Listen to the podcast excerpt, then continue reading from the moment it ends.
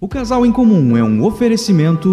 Doutor Tiago Ferreira Luiz. Tratamentos, ortodontia, aparelhos, implantes, próteses, cirurgias, estética dental. Rua Cegonha, 109, bairro Iririú. Agende o um atendimento pelo WhatsApp 47 99276 6294. Barbearia Dom Procópio. Preço justo e qualidade, além dos melhores barbeiros para bater um papo e um atendimento incrível só na Dom Procópio Barbearia barbearia. Agende um atendimento através do 3278-8927 ou no 99255-5239 ou chama lá no Instagram, arroba barbearia Dom Procópio. A barbearia fica ali na rua Florianópolis, 2096, no Itaú. Dom Procópio, homens que se cuidam do clássico ao moderno. Paula Michalak, organização financeira pessoal, definição e planejamento de metas, mudança de hábitos de consumo, plano para quitação de dívidas, ensino sobre investimentos, organização das finanças pessoais para descomplicar a sua vida financeira. Siga arroba Michalak Paula no Instagram ou entre em contato pelo WhatsApp 47 988410269. Anuncie aqui.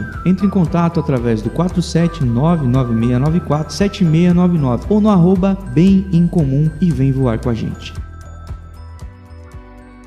Olá, eu me chamo Rafael Fortes.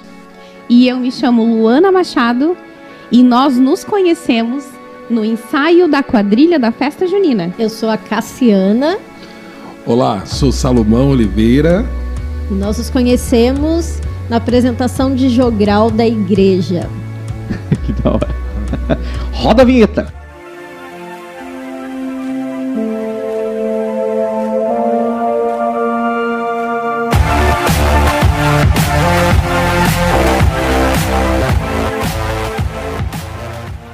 Legal, pessoal. Agora a gente quer saber até o que, que significa jogral. o, como, como, que foi essa. É, primeiro explica o que é jogral. É... Eu não faço ideia do que é jogral. Jogral é um monte de gente com textos decorados falando em tempos alternados por grupos. Então, ah, o grupo 1 um fala uma frase, o grupo 2 fala outra e, e, depois todo mundo junto fala outra. Tipo, são textos decorados, né? É, tem algumas partes que entoa mais a voz, dá mais ênfase, um Como trecho se fosse um da, teatro da... falado é. só. Ah, mas é tipo isso é apresentado para a igreja? Isso é apresentado. Tá, e vocês conheceram lá? Vocês congregaram na mesma igreja ou não? Não. Eu era de Curitiba e ela morava em Maringá e o grupo de Jogral era de Curitiba e foi fazer uma apresentação lá em Maringá. E ela fazia parte da recepção da igreja, né? Quando nós chegamos ali, o ônibus, tudo certinho. Aí chegou antes, né, do, Eram dois do evento. ônibus, né? Era dois Eram ônibus. cerca de 80 jovens, assim. Mas daí você deu uma atenção especial para esse gigante aí. Que ele se destacava, né? Era ele e o irmão dele. O irmão dele, um metro e noventa e pouquinho, e ele já tinha dois metros praticamente. Altão magrelo. e simpático, né? Ah, capaz, o Salomão. e eu fazia parte da recepção, então eu já. E ela te recepcionou bem, só? Muito bem. Seja bem-vindo. Eu já olhei aquele sorriso, eu estou sendo muito bem-vindo. Os dois paranaenses o santo bateu também. É, Mas deixa eu perguntar uma coisa. Vocês já de cara sentiram assim no primeiro olhar ou não? Ou tipo só tipo, ah, seja bem-vindo e vida que segue, depois se encontraram assim no meio do ensaio. Como que foi exatamente? Ah, não, já de cara deu um, um olhar assim diferente, diferente. assim, né? E eu Comichão fiquei- É. Eu já fiquei de olho, opa! Eu também, era um, eu sempre gostei de homens negros, né? Eu sempre achei bonito homem negro. E lá não tinha tanto, né? É uma terra que tem bastante japonês, então não tinha tanto negro. Se deu bem, hein, Salo? E aí eu olhei aquele negão de dois metros de altura, achei ele bem bacana, mas pensei, poxa, cidade diferente. Vocês estavam com quantos anos? né? Eu tinha 18, E eu 16. eu tinha 16. Papa Anjo. Uhum. Era bem. Éramos bem novinhos. Não, mas já Tanto você não é tão novinho, não. Não, mas é que a gente ficou depois é, uns sete anos sem se ver, né?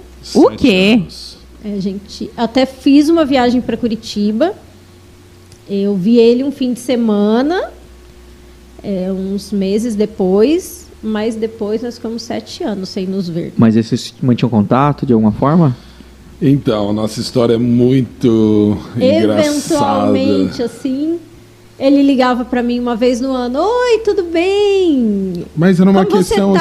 assim de amizade, Carinho. assim, carinho, mas tinha Assim, aquele negócio. Você assim, tava sabe? semeando. Não sabe? esqueceu. Tipo, eu tô aqui, né? Mas eu fiquei noiva nesse tempo, né? Foram sete anos. E ele sempre com a historinha: Ah, ninguém me quer, tô sozinho. Olha a carinha dele. Tática. Cheio dos, das armadilhas. É, bem assim. E daí, mas você depois foi pro exército, né? É, eu, eu era atleta na época, né? Era atleta de vôlei, daí eu tive um problema no ombro. Aí eu entrei no exército, fiz concurso depois também, entrei na banda de música. E aí, e daí quando é que isso aí virou um relacionamento isso aí, cara? Na época, os celulares eram tijolos, né? E quando você tinha um, era uma festa, né? E eu sempre fui desligada para isso, mas enfim, chegou uma época lá, eu ganhei um celular de alguém, não lembro se foi do meu pai, da minha irmã. E eu ganhei, comprei um, não era chip, eu comprei um número, não lembro se era chip já, acho que não. E eu ganhei 500 mensagens da TIM. Ah, era isso, torpedo, né? Os torpedos. Ganhei 500 Gastamos torpedos. muito eu falei, o que, que eu vou fazer com isso, né? Aí fui fazer uma faxina na minha gaveta da mesinha de cabeceira e, olhando os papéis, eu encontrei o número dele. E aí eu mandei um SMS. Falei, oi, amigo, lembra da sua amiga de Maringá? Ele me ligou na hora. Eu não Meu. esperava que ele fosse ligar. E ele já ligou na hora. Oi, eu perdi seu número e tal. Ostentando, porque ligar também não era barato, tá? Não, aquela época Mas- não era. Um... Investi, investindo, Investindo, tá né? certo, tá certo. investindo. E Acho aí? que foram os primeiros pré-pagos, né? Porque antes era só de conta, né? Depois vieram os pré-pagos. Foram os primeiros pré-pagos. Você podia ali. comprar esses pacotes de, de torpedo, né? É. Isso. E aí. Com quantidade de caractere limitada, eu lembro, assim, tinha que ficar resumindo. era Foi aí que começou, 140. Foi aí que começou os VC, os TDB, foi por causa disso aí, né? Não, e a gente fazia desenho, né? Tinha coração. É. E já tinha o Orkut naquela época? Não. Não. Não Depois tinha. que a gente casou, que teve, né? Isso. Eu lembro que foi minha irmã que ajudou a gente a fazer. Eu sabia. Então era só SMS mesmo. Só SMS. E o, e o Saulo gastando, ostentando, ligando de vez em É, quando. lá de vez lá em de quando. vez em quando. Mas aí quando nós começamos a namorar, porque isso foi uns seis meses por mensagem, né? A gente Isso. conversando. E aí quando foi pra gente começar a namorar, assim, eu ganhei de algum amigo que foi embora, não lembro da onde, um chip da Claro na época. Que depois da meia-noite, antes das seis da manhã e fim de semana, a ligação era de graça. Tinha isso mesmo. Era Ilimitado. Ah, mas aí era beleza. Aí eu, Varava comprei, a aí madrugada. eu comprei um chip lá de Maringá, né? Morava em Porque a Claro não pagava deslocamento. Olha só. E aí toda uma tática, a gente né? falava que daí ele já tinha passado um concurso e já estava aqui em Eu Joinville. já morava em Joinville. Esse batalhão daí. Mas isso, o relacionamento, então, era só telefone. Só, nós ficamos sete anos sem se ver, daí se encontramos por. SMS, daí depois nos encontramos fisicamente no casamento da irmã dela. Ela me convidou para eu entrar junto com ela, né? Fui ligeira nisso. Ela foi bem Porque eu falei assim, ligeira. olha, eu tenho que saber se vai engrenar o negócio, né? É um teste já. Vai que eu pego o buquê. E aí eu falei assim, então vou convidar ele, porque eu percebi que ele era impulsivo e até ho- hoje ele é menos. Mas ele responde as coisas assim muito de pronto assim, né, sem pensar muito. Então eu falei assim: "Ei, quer ser padrinho do casamento da minha irmã comigo? Ai, que legal, eu quero".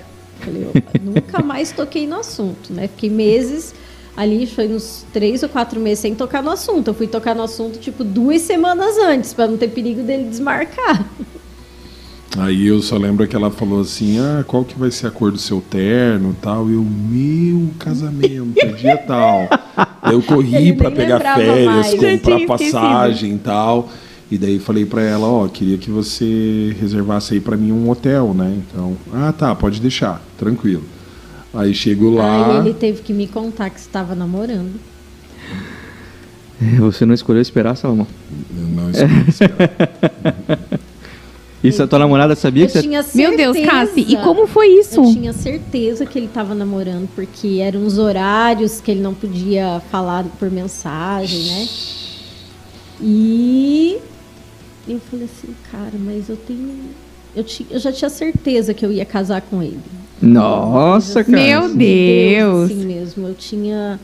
é, porque eu não queria mais namorar, né? Eu não queria. Eu falava, Deus, eu não quero mais namorar, eu quero o meu marido. E aí um dia eu orando sobre isso, né? E eu falei, ah, Deus, eu quero só se for para ele ser meu marido, senão já não quero mais e, né? E aquele dia eu, eu tive certeza, assim, na oração que ele era meu marido, mas eu nunca falei nada para ninguém. E, e lá em Maringá eu era líder de um monte de coisas. E eu comecei a entregar as coisas, comecei a passar, treinar gente para ficar no meu lugar. Avisei a gerente, falei: olha, eu vou embora daqui um ano. Eu tô então- chocada. E aí eu ia ser treinada na época para ficar como gerente, e daí já foi treinar outra menina. E foi assim, eu- porque eu tinha certeza absoluta que eu Você ia foi embora. fazendo os trâmites antes de Sem tudo acontecer. Tudo, tudo. Meu Deus, Quando ele passou isso no não é fé. quando ele fé. passou no concurso, eu já tinha certeza que eu vim embora pra cá. E aí foi assim. E ele tava namorando, e eu sabia É, que ele eu namorando. tava. Tava num final de um relacionamento assim, tava é, um pouco. ah, eu já tava meio que sabendo que não era aquilo, né? Mas não, não tinha terminado ainda, né? E, e daí eu falei, fui sincero, né? Olha, tá assim, assado. E quando eu cheguei lá, é, a gente começou a conversar, tudo, daí eu, não, essa certeza que. Essa mulher aí. É. E a gente Porque eu fiz ele ficar na minha casa, né? Ó, porque ele não ia pro hotel. Cheguei lá, o pai é dela foi buscar tal. Estratégia é tudo. Mas assim, foi muito, foi muito engraçado, porque como a Cassi era filha de pastor na época, fazia teologia, ministrava na igreja também, aí ela era meio que vista, assim, pelos aspirantes a pastor, assim, meu, essa mulher ideal para o meu Isso é a ministério. varoa valorosa. É. E aí eu cheguei e eu sempre muito desbocado assim, eu cheguei na festa assim, o pai dela tava no outro lado assim do Salão. do salão e daí eu gritei no meio do salão assim. Eu já bem- chamando meu pai de pai, é, né? fui bem audaz, assim. Daí eu, eu pai, é, anota aí, daqui um ano sou eu que levo essa. Meio que pra. Eu levo a outra. É, eu levo a outra. Meio que pra demarcar o território, né? Aí todo mundo ficou meio assim, né? E eu como se não tivesse acontecendo nada, né? e, aham. Foi bem E engraçado. foi, aquele dia. e foi exatamente o nosso casamento, foi um ano e uma semana após aquele casamento. Aí ela veio e para minha surpresa a gente voltou rápido para casa porque ela tinha que pegar um voo lá de Maringá para para Curitiba para um Tinha treinamento uma, da é, empresa. Uma reunião da E eu empresa falei- em Curitiba. E, eu, e ele falou, ela não e tinha eu, me o que eu avisado. fazer? Eu falei, você vai ficar aqui na casa conversando com meu pai, com a minha mãe, fica aí. aí até ele comprou a passagem, né? Mas era para o outro fim de semana. Então ele passou lá alguns dias com a minha família, porque eu queria que ele Já se foi fazendo o teste. É, e eu estava de férias depois dessa semana de reuniões em Curitiba. Aí eu ia ficar uma semana, eu ia ficar um mês em Curitiba, na casa da minha tia, de férias. E aí eu falei, aí você pega. o- É bem pertinho daí, né? é, aí você pega o ônibus e volta para Curitiba. que ele estava de férias, né? Uhum. E daí a gente passou ali umas duas semanas e meia juntos, mais ou menos, assim, que eu conheci a família dele, conheci a minha tia que morava em Curitiba, que mora ainda, né?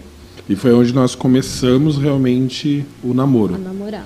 E daí depois Que durou- Que daí ele terminou com a namorada Durou um ano e dele. uma semana, mas Um ano e nesse uma um semana. ano e uma semana, como, como nós morávamos a 600 quilômetros de distância, nós nos vimos apenas sete vezes. E na sétima vez foi o casamento. Meu Deus, então, em um gente. ano, a gente ficava dois meses sem se ver, só por mensagem e mensagem. tal. E se via um final de semana, ou um feriadão que dava três ou quatro dias. Porque ele estava né? morando em Joinville. E aí, quando ele não estava em Joinville, ele estava em Curitiba na casa dos pais dele, né? É, e era, era longe pra ir, não era assim também, ir pra- vai e volta. E a né? grana já curta daí. Mas isso, querendo ou não, deixou o casamento especial, porque vocês, teoricamente, já tinham muita saudade um do outro. Sim. E aí, o dia do casamento, vocês estavam quantos dias já sem se ver quando foi o dia do casamento? Uns Assim, dois meses, né? Uns dois meses. Não, um casamento praticamente bíblico. Meu. Eu vi a noiva no dia do negócio. Tinha que cortar um estradão, viajar dois meses pra chegar lá. ver Mas nada proposital, tá, Rafa? Não foi nada proposital. Da nossa parte, pelo menos, não. Foi. Era Foi difícil. foi um arranjo Era divino. difícil, Não tinha né? mesmo a grana para ir. É, o ônibus era demorado. Quando ele ia, ele ia de carona. Porque ele pegava... Ele saía no meio-dia, né? Do É, no quartel. batalhão eu tocava na banda e naquela época era meio expediente. Na sexta sempre foi, né? E, E eu. se ele fosse de ônibus, era só às 10 horas da noite. Fardadinho, fardadinho você Pra podia pegar. Farda, colocava farda, ia na Entrar. BR, dedão, era rápido. E aí ele chegava lá às se- sete e meia. Sete e meia, oito oito da horas noite, saía daqui meio-dia E chegava oito friozinho na horas. barriga, esperando. Era, né? era bem bacana. Mas é, eu chegava, ela demorava um pouco para chegar ainda, porque ela estava na faculdade, ela chegava nove, dez horas e tal. Aí eu chegava, já tomava um banho, falava com o sogro. com meu pai e com a minha mãe.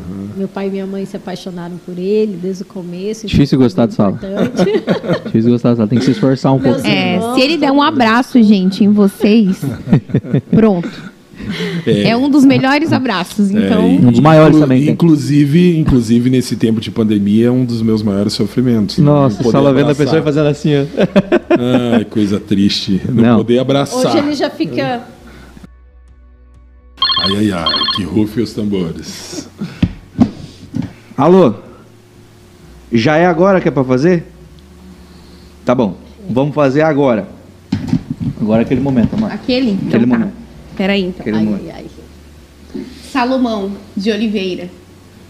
Segure essa rosa e olhe para sua amada. Só segurando ela. Cassi, você vai segurar esse balãozinho aí, ó. Tá? Segura. Isso. E podem se olhar. Se olhem. Se percebam. Esse é o momento de vocês. Mas lembre, se ele não for o primeiro em seu coração, então já não é mais nada, não passa de uma ilusão. Mas se ele for o primeiro, o seu companheiro, motivo do seu existir, você vai viver. Você vai sorrir, você vai vencer.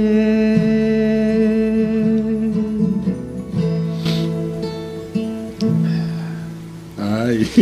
Gente! Juro pra vocês que era pra ser cômico. Engraçado, foi Porque muito. o Rafael, ele não treinou o suficiente.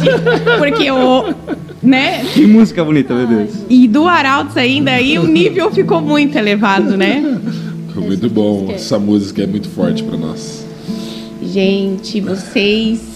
Ai, não eu- riram. deixa eu, Então eu deu beber, certo, uma- eu beber uma água aqui. Então, assim, ó, a gente achou que o Rafael ia passar uma vergonha, que vocês iriam rir, porque ele não conseguiu exatamente a música, mas só a essência, Essa música é né? E choraram, amor. Choraram. Era pra dar risada, eles choraram. Era pra dar risada. Errou. Mas agora. Mas vamos o fazer- choro é de alegria. Amém. Esse choro é de alegria. Então, Mas agora, é, antes de nós falar dessa música, é, eu já, já fiz aqui a minha parte aqui para meu clima, mas tá na hora de vocês agora darem o clima. E talvez agora seja a hora de dar risada. Nós temos um quadro aqui que se chama Declaração de Amor.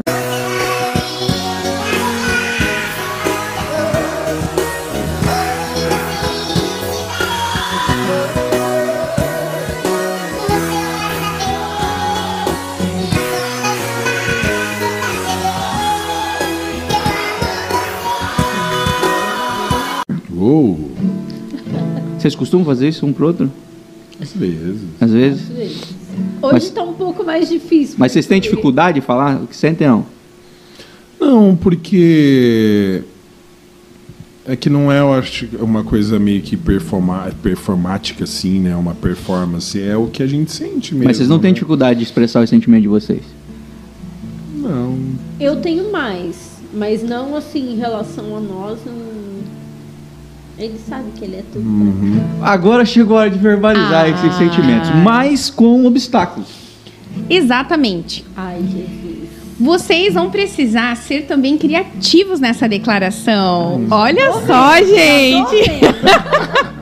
E o mais legal de tudo é que vou até mostrar aqui, ó, para nossa na câmera. câmera. Olha aqui. Isso daqui vai Amei. fazer essa declaração se tornar muito única. Porque não tem nada que poderia ser igual. Nada, nada, nada. nada e nunca ensaiado. vai ser igual querido. ninguém. Oh. Então, assim, ó, Salo, você vai ter 30 segundos, eu vou fazer a trilha sonora dessa declaração. Você vai ter 30 segundos para fazer uma declaração para Cassi. E durante essa declaração, a Lana vai tirar alguns objetos, vão ser mais ou menos uns 5 objetos, em 30 segundos. Para você inserir no meio dessa declaração esses objetos. Entendeu? Por exemplo, qual que é o primeiro objeto, Lana? Então você vai começar falando desse pedaço de carne aí, ó. Carne. Um pedaço de carne. Não sei se é uma picanha, um contrafilé, um filé sete. E faz barulho. Então você vai começar a declaração falando desse. Pode conhecer na mesa, amor. Começar a declaração pra cá, você tem 30 segundos falando desse pedaço de carne. Vai lá. Meu amor, você sabe que eu gosto muito de carne. Todos os dias precisa ter carne. E mas você é muito mais especial do que qualquer pedaço nobre de carne. E isqueiro. você, com certeza, quando você entrou na minha vida, você acendeu um fogo que estava apagado. E quando você acendeu isso, é, a minha vida se tornou realmente muito iluminada, iluminada, como uma luz realmente. E você fez, faz parte e olha, é como uma pitada, né, de muito amor colocada com uma grande colher. Aqui é pequena, mas é uma grande colher. Por último, uma peneira.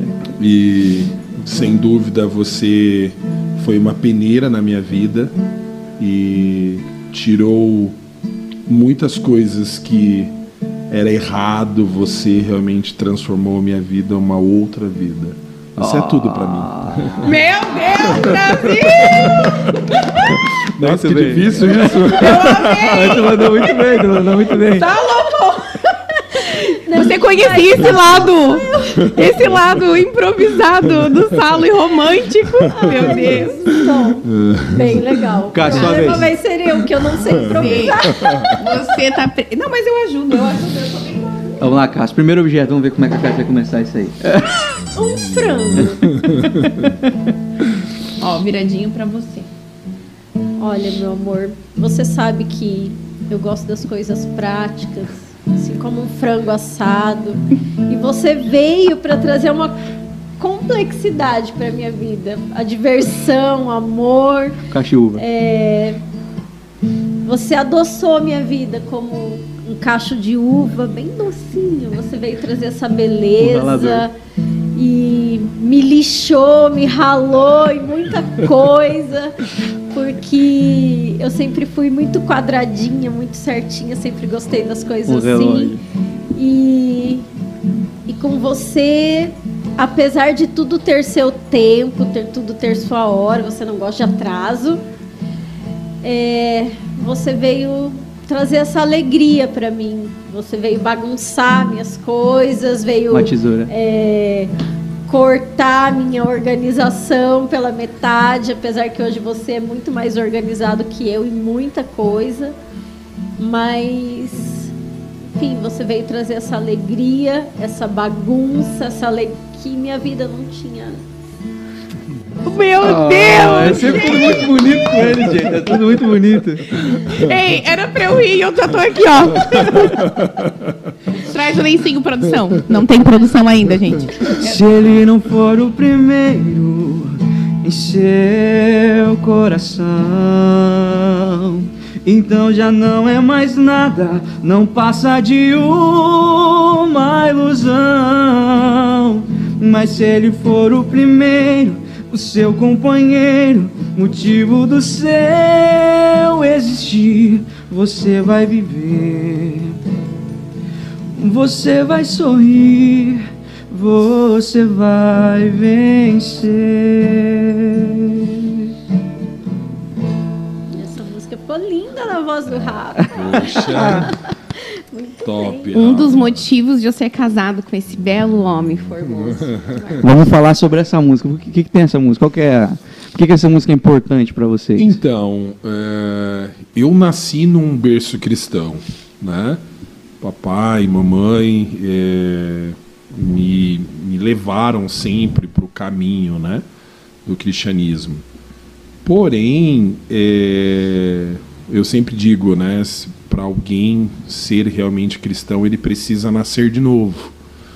E eu não tinha nascido de novo, porque não é uma questão é, de meu pai levar e ele nascer de novo por mim. Então eu, como vários adolescentes, eu saí cedo de casa e curti tudo e mais um pouco, né, da vida. E, e um dia eu estava no meu quarto com alguns dilemas da vida e eu lembro que eu perguntei assim, falei, né, Deus, se tu realmente existe, é, fala comigo agora. E eu liguei a rádio, é, naquela época em Curitiba, a Rádio Novo Tempo, se não me falha a memória, e estava é, rolando essa música do Quarteto Arautos do Rei da Igreja Adventista. E título é Se Ele Não For o Primeiro em Meu Coração, então já não é mais nada. Já... E, e eu lembro que essa música fez assim parte da minha entrega, de eu entregar a minha vida a Cristo, não para uma religião, não para uma placa de igreja, mas aquilo ali foi o início de uma caminhada, uma uma entrega, um novo, nasci- um novo nascimento realmente bem racional, sabe? Nada, apesar de eu ser todo emotivo, mas ali foi muito racional. E daí eu fui atrás desse CD, fui atrás desse grupo para conhecer e tal. Então me apaixonei. Essa música faz parte era uma da música minha. que eu já gostava, né? Desde, desde que eu me me converti assim na minha juventude, que eu conheci essa música, eu sempre tive muito para mim assim que Deus ele precisa ser o primeiro, ele precisa ser tudo, o princípio, o fim da nossa vida. E quando eu conheci ele, que já era a música preferida dele, então Nossa. Tornou a nossa música. Que legal, cara. É uma música muito bonita mesmo. A, a- quando a, a, a Luana mandou mensagem lá e veio a música, eu fiquei ouvindo ela uns- um monte de A vezes. gente Eu, voltou da viagem ouvindo. que eu achei muito boa, muito linda a música, né? Ela fala sobre decisão também, né? É, vem, decide agora e tal. Quem vai ocupar o seu coração? Acho, acho incrível, achei muito bonita mesmo. E que legal que uma música assim faz parte da história de vocês. Podia ser de Choró, Cássio? Podia. Podia. Tem várias que eu gosto. Mas, não, acho que nenhuma traz esse. Que é o. Para nós. É, porque o casamento ele não é feito só de bons momentos. Existem muitos momentos difíceis. E, e o que sustenta a gente é Deus. E ele precisa ser o primeiro na nossa vida. E até essa semana a gente estava conversando, né? Que a gente sempre pediu para Deus que Ele nunca nos desse nada que a gente não pudesse abrir mão por Ele. Então, é, tudo que Ele nos deu hoje, é, que não é muita coisa, mas em tudo que a gente tem, se Ele pedir, a gente pode abrir mão, porque a gente pediu isso para Ele, que nada ocupasse o lugar dele na nossa vida. E, e Incrível. muitas coisas são difíceis, mas são dele. A gente só tem por ele, para ele e, e veio dele, né? Então, sim, ele é tudo. Que massa, que massa, que incrível. Eu poderia ficar aqui ouvindo você falar, Cassiane, o dia todo. e eu nem piscaria. Mas a gente ainda vai ouvir muito esse casal. E olha só, gente, vocês estão olhando essa caixinha Mais aqui? surpresas. Olha só. Olha aí. Tá vendo? Hum, mas ela não, ela não traz só, né? essa coisa bonitinha por fora. Agora a gente vai fazer um outro quadro, né? É, que inclusive, né, amor, a gente tem um patrocinador Uhum. desse quadro. O nome desse quadro é Se Eu Fosse Você. E agora eu quero falar um recado pra você que tá assistindo aqui, o Casal em Comum. Se eu fosse você, eu cuidava do teu sorriso, eu cuidava desse, da tua saúde bucal. E o cara certo pra ajudar a você ter uma saúde bucal em dia, pra estar fazendo uma limpeza, pra estar avaliando, fazendo qualquer avaliação sobre cáries e tudo mais, até a necessidade de colocar um aparelho odontológico, é o Dr. Tiago Ferreira Luiz. Então eu te convido a conhecer o Dr. Tiago Ferreira Luiz aí nas redes sociais ou lá no consultório dele que fica na rua Cegonha 109, no Iririu. Arroba Dr. Tiago Ferreira Luiz. Você vai encontrar ali o melhor dentista de Joinville e com certeza ele vai te ajudar. Um especialista em implantes dentários, cirurgias dentárias e ortodontia. Fala com o Dr. Tiago Ferreira Luiz. Se eu fosse você, eu cuidava da tua saúde bucal. E falando em se eu fosse você, Vamos lá, galera. Como é que vai funcionar, tá? Eu adoro dinâmica, né? Vocês me conhecem. A Maria das dinâmicas. Eu gosto de dinâmica. E o que, que nós vamos fazer agora? Então, o nome do quadro ele já é meio explicativo. Se eu fosse você. Então, um de cada vez, uma, um por vez, você vai pegar esse papelzinho aqui. E existe uma situação nesse papel. Só que a Cassi, quando pegar essa situação, ela vai ler a situação, mas ela vai dizer o que, que o Salo faria nessa situação. E o Salo, quando pegar o papelzinho, ele vai ler a situação, mas ele vai dizer o que a Cassi faria. Então vamos começar. Pode ser você, Salo. Eu tenho que ler a pergunta. Tem que aqui. ler isso. Tu vai- Leia E comentar o para os que ela nossos faria. ouvintes e o Isso. que ela faria. Você conseguiu um final de semana de folga. O que vai fazer? Ah, com certeza, Cassi, hoje, né? é, queria, iria sair para um lugar, para uma chácara, um espaço onde tem lugar para as crianças correrem, brincar e que a gente possa ter um tempo de qualidade a sós, que é o que a linguagem de amor mais importante para ela. Então ela iria investigar se teria tipo uma um lugar para um deixar lugar as pra crianças. É, no lugar tem que ter um entretenimento pra Isso, eles. ter um te- entretenimento tempinho para pra eles, daí. para a gente também ter um tempo a sós. Que legal. legal. Como eles dormem cedo também, então isso já ajuda. Aprovado, Cassi? Aprovado. Show! Pode Ah. deixar aqui ó, do ladinho já. Vamos lá. Salomão nas lentes de Cassiane. Ai, ai, ai. Combinaram uma noite romântica. Porém, um está com dor de cabeça. O que o Salo faria? Uma noite romântica. Com salo já é mais difícil, né, Marina? ai, ai, mas ele se esforça bastante. Esse xerequinho. Eu estiver com dor de cabeça, ele vai propor pra gente ir em um outro momento, né? Se eu vou querer ir num outro momento, porque ele se preocupa bastante comigo. E se for ele, ele vai do mesmo jeito para se sacrificar e fazer algo que eu gosto, porque ele sabe que eu amo sair jantar fora, enfim, é, conversar só eu e ele. E ele sabe que é importante para mim, ele não abriria a mão, ele iria do mesmo jeito. Ah, vocês são muito fofinhos. Vamos Você, lá então. Salo, você. Agora sou eu de novo. Vamos lá. Opa, dois, não, veio um Um só, um bem grandão. bem grandão. Seu filho ganha uma advertência na escola porque foi desobediente. O que a Cassie faria? É, aconteceu essa semana, né, amor? Vida real, vida real. Vida real, gente. Cassi vida fez, real, vida real.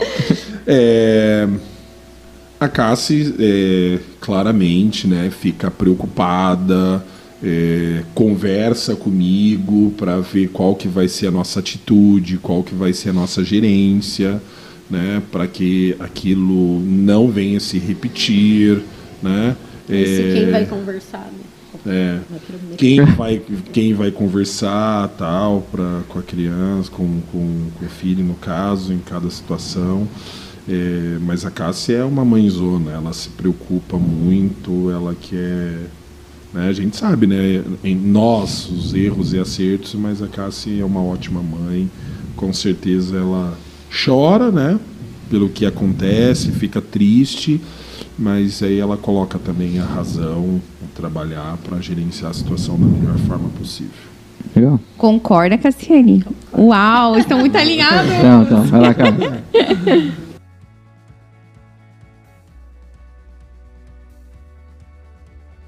A casa está bagunçada e suja, porém os dois estão cansados. O que o Saulo faria? Olha, ele ia falar: vamos descansar. Deixa a casa, que depois a gente vê o que faz. Vamos descansar. Com Isso eu aprendi com ele, certeza. porque eu não sabia fazer isso. Hoje eu, hoje eu aprendi. Se a casa está bagunçada. E com filho, ela vai ficar bagunçada. É, não vai ficar Então, organizada há muito tempo. relaxa. e. É isso, Saulo? Que legal. É, se, se a gente não consegue com eles, se entrega para eles, né? é, quando. Se é bagunça, sim, né? Não, não existe uma sujeira, vamos dizer, uma coisa insuportável, né? Mas bagunça, não suporta coisa. louça na pia e banheiro sujo. Se isso tiver em Agora- ordem, o resto. Mas se tiver sujo isso, parece que a casa toda tá Sim. suja, né? Eu tenho Pia essa. suja e banheiro sujo. É. Eu tenho essa percepção também. E a sala desarrumada. Parece que a minha casa tá de ponta cabeça. Arrumei as almofadas. Ele resolveu o problema da louça, me deu uma lava-louça. Pronto, lava a louça, a pia vai estar Perfeito. sempre arrumada. É, não fica dando ideia, não. É, Rafael. Você, Salo, vamos lá pra última? vamos lá. O outro cai um tombo na sua frente. Ah, com certeza eu vou verificar o que aconteceu. Não, não, Ia que ela. Ah, perdão. Você Ela. caiu, na, você caiu na frente da, da Cássia. O que, que a Cássia faz Olha, primeiro? A Cassi, a meu, claro, ela vai verificar o que, que aconteceu, tal, se foi grave e tal. Mas se não for grave, ela já vai fazer uma piadinha, né? Ó, meu filho, eu não consigo te levantar, não. Dá um jeito aí, senão eu vou ter que chamar um guindaste. Cara, eu não tenho maturidade pra gente caindo. Eu não tenho, eu não tenho. Não sei o que acontece. O duro é ensinar as crianças que eles não podem rir, que é pra ir lá ajudar antes de rir, né? Aham. Meu Deus do céu, cara. É, agora a gente é pai, daí se policia mais ainda, né? A Tem que gente- ficar tipo. Eu olho pra ela, quero rir e tal, mas daí eles O primeiro rindo. sentimento tem que ser compaixão antes disso. Porque a gente já tem uma noção, né? A criança não. Então, até eles terem essa noção, se dá pra rir, se não dá, primeiro tem que socorrer, né? Mas ensinar não é. Eu, Não, é eu vou catar a Luana rachando o bico. Ei, gente, a gente falou bastante sobre, sobre os filhos de vocês, acabamos citando eles algumas vezes, né? E é um capítulo é, importante e fantástico da história de vocês, né?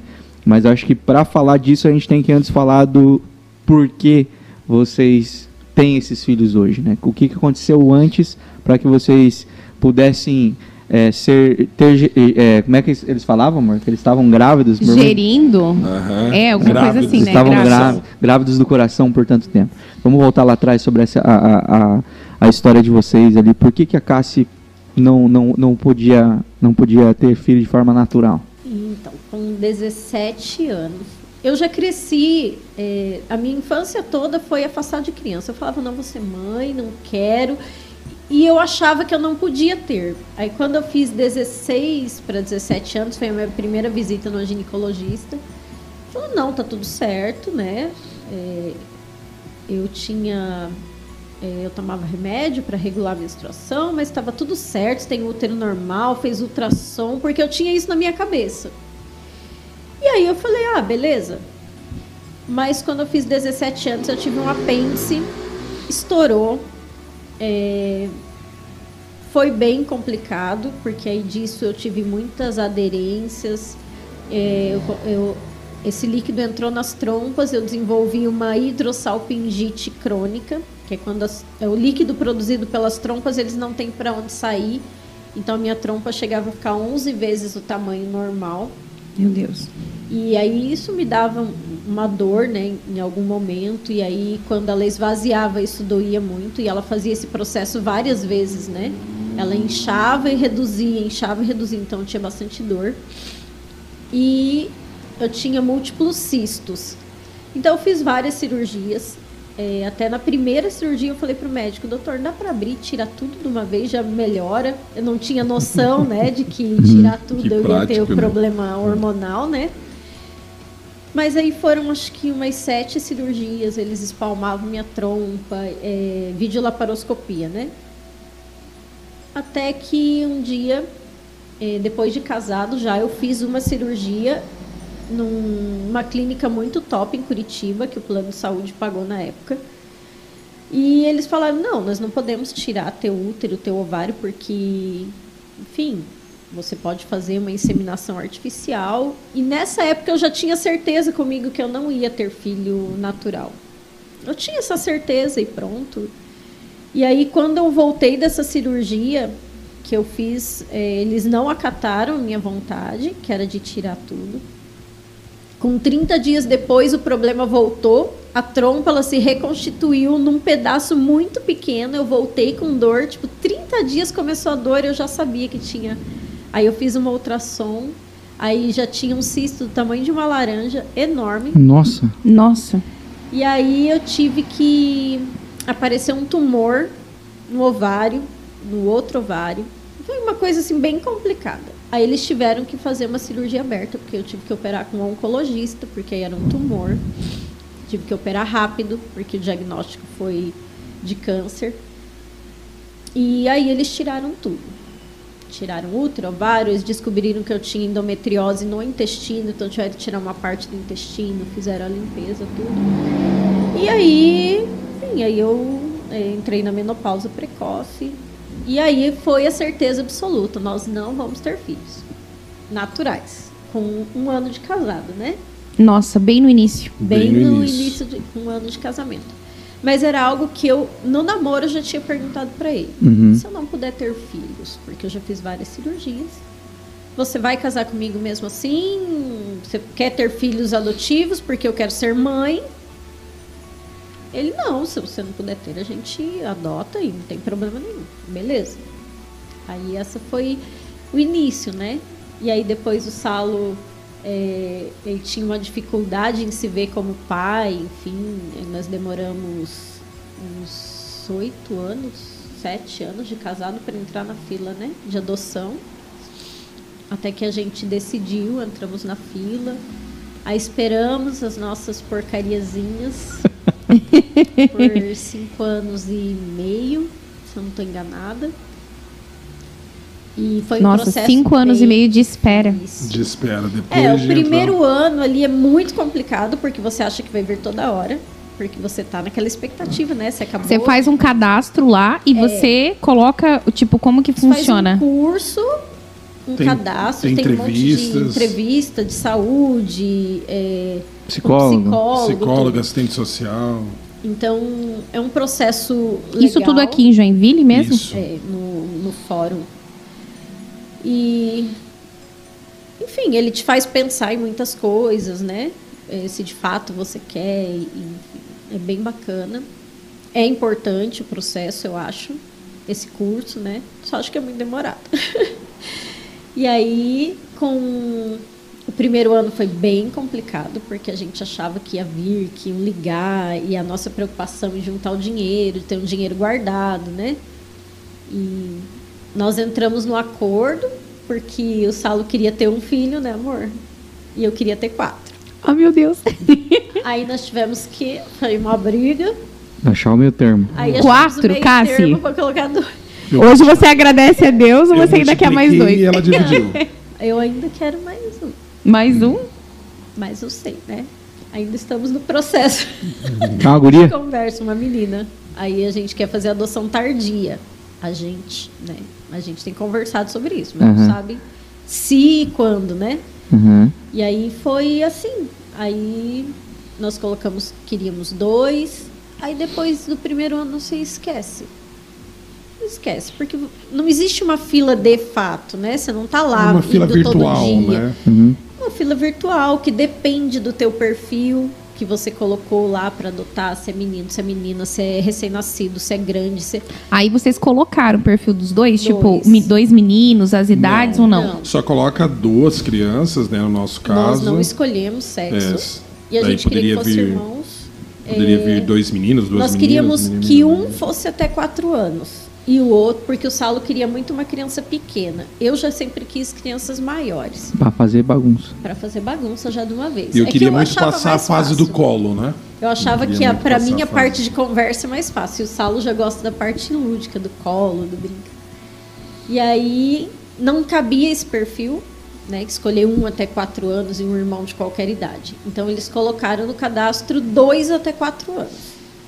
Então quando apareceu, que ligaram pro marido, foi de tirar o chão, assim, né? Porque você não tá mais esperando. Nossa. É, eu estava trabalhando, daqui a pouco eu recebo o WhatsApp com uma lista de documentos. Aí eu olhei assim.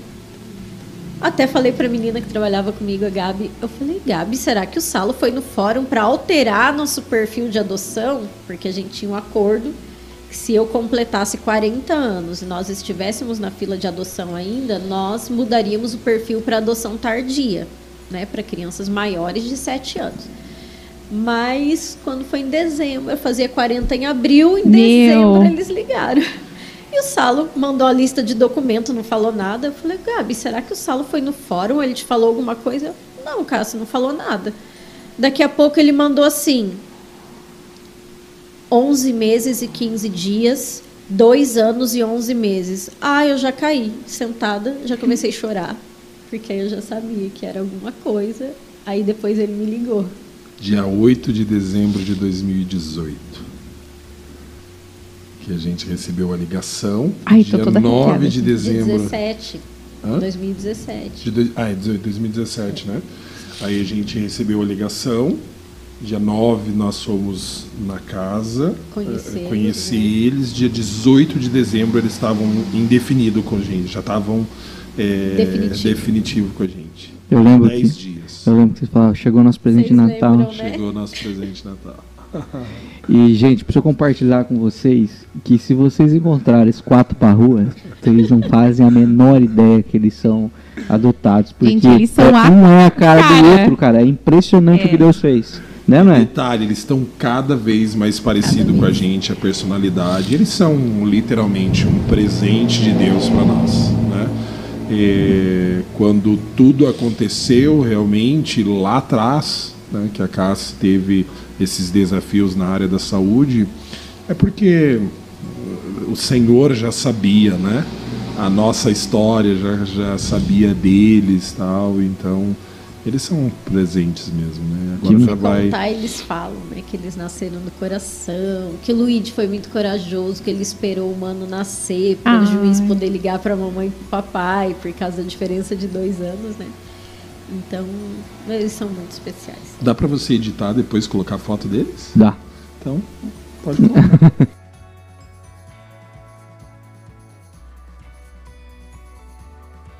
É o Luigi e o Benjamin. Luigi e Benjamin. Hoje o Benjamin tá com quatro anos, arteiro, gente.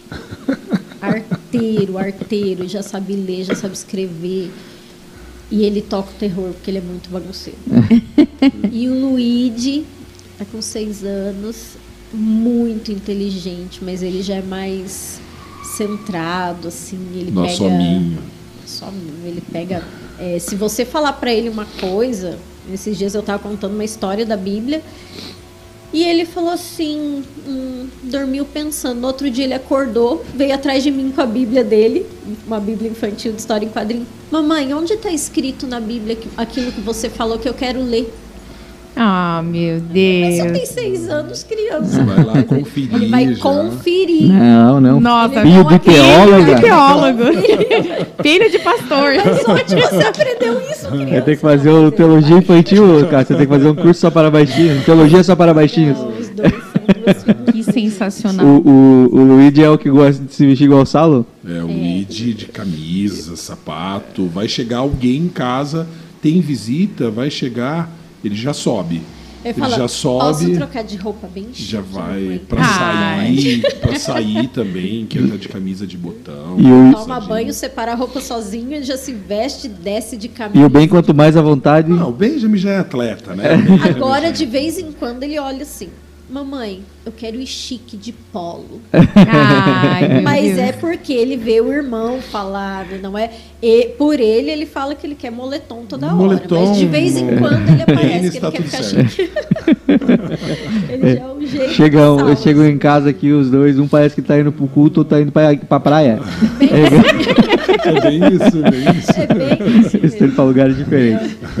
Então, gente, eu queria fazer uma pergunta pra vocês, que vocês é, nos ensinaram muito sobre isso, é, é, que é a questão financeira, cara, questão de, de, de finanças. Isso implica, isso impacta muitos relacionamentos. Vocês que cuidam de muita gente, vocês sabem que a parte financeira, como lida com o dinheiro, como administra o dinheiro, como a relação dos dois com o dinheiro, meu dinheiro, seu dinheiro, nosso dinheiro, se cada um como, como enxerga, isso impacta muitos relacionamentos, né? Isso influencia muito no desenvolvimento dos relacionamentos, né? A gente já passou por muita dificuldade em relação a isso, vocês nos ajudaram muito, nos instruíram muito sobre isso. E eu acredito que muita gente está assistindo talvez tenha dificuldade com isso. Então, antes de passar para o Sábio para Cássio, quero dar uma dica para vocês. Nós temos uma parceira, que é a Paula Michalak, que ela, vai te assessorar, ela vai te orientar, te dar instruções de te ajudar a organizar a tua vida financeira. Seja com planilha, seja para que você consiga fazer poupança, aplicações, investimentos. Ela vai te ajudar, te auxiliar e vai fazer todo esse atendimento online. Então já segue lá, arroba Michalak Paula chama ela no direct, ela vai te, te ajudar a organizar a tua vida financeira para que vocês não venham a sofrer dentro da relação de vocês por causa de uma coisa que é simples de organizar e a Paula vai ajudar vocês. Mas É, você- a ideia e o propósito da Paula é que ela possa proporcionar uma vida financeira saudável.